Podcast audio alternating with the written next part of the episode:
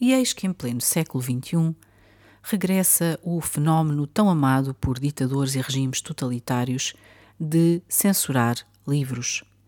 Começa a haver, de facto, este regresso no mundo livre de um fenómeno que, eh, de facto, eh, é um fenómeno que envolve a censura de obras literárias, desta vez não se queimando livros propriamente na praça pública, mas utilizando métodos modernos para esta onda de censura de livros. Então, desta vez, chama-se a esta onda de censura a modernização, entre aspas, de obras literárias. Uma das autoras que está a ser alvo desta nova eh, onda de censura é Annie Blyton, autora britânica, criadora de Noddy e de Os Cinco, por exemplo.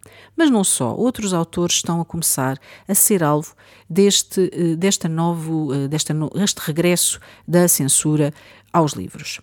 E, de facto, Há outras maneiras também que são utilizadas para que haja menos leitura de determinadas obras.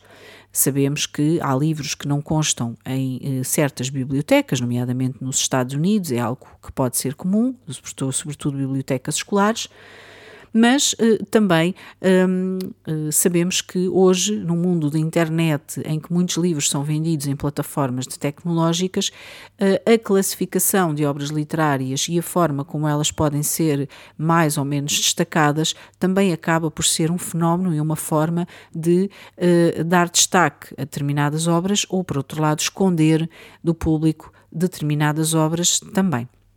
E, portanto, há muitos métodos uh, que podem ser aplicados para penalizar certas obras literárias. Mas, de facto, esta de uh, ir diretamente às obras e uh, haver aqui uma chacina da obra em que são alteradas, são editadas, são revistas determinadas palavras e frases e expressões, é de facto um atentado à integridade e à obra original que foi criada pelo autor. Que haja pessoas que achem isto normal é de facto surpreendente, embora nós saibamos que se calhar não é tão surpreendente assim. Nos últimos três anos, nós temos tido, de facto, eh, grandes eh, movimentos de censura, nomeadamente nas redes sociais, e que começou por ser um bocadinho a desculpa de ir atrás de eh, censurar ou eliminar, apagar uh, dados ou publicações que constituíam desinformação ou notícias falsas, mas que rapidamente alastrou, como se tem comprovado por documentação divulgada uh, nos Twitter Files, passou a ser normal também fazer censura, eliminar publicações verídicas, notícias verdadeiras, informações verdadeiras. E estamos aqui hoje agora com a revisão dos livros. Portanto, encontramos aqui algum tipo de uh, regresso de fenómenos que já não são novos. Isto são repetição de padrões que nós, enquanto humanidade, já assistimos. E hoje no mundo ainda existem regimes onde determinadas datas, onde determinadas expressões são uh, de facto uh, proibidas e onde determinadas obras também não são vendidas.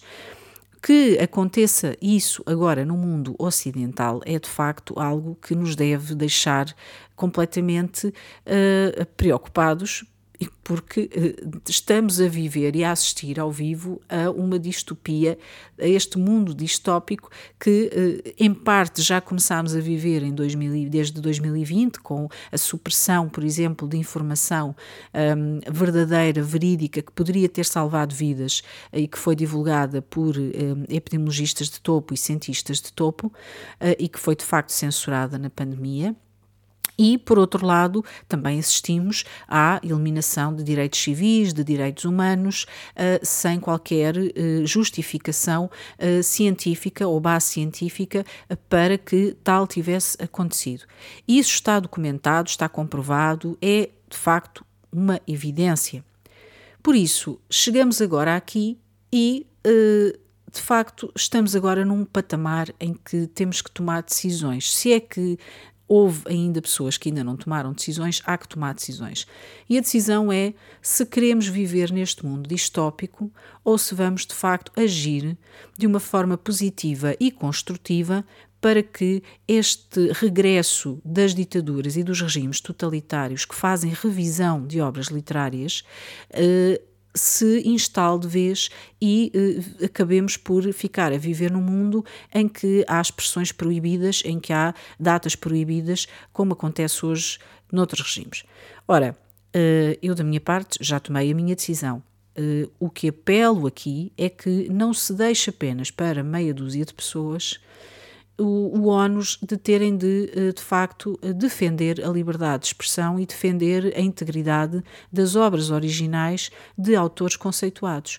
Portanto, é que depois, entretanto, estão a gerar-se fenómenos em que há pessoas que se, que, e movimentos que estão a ser criados com o objetivo de preservar uh, as obras originais, portanto, guardá-las, comprar obras originais em papel, guardá-las, porque começa a haver o receio de que possam desaparecer, de que possam os e-books, as versões digitais destas obras já serem automaticamente editadas.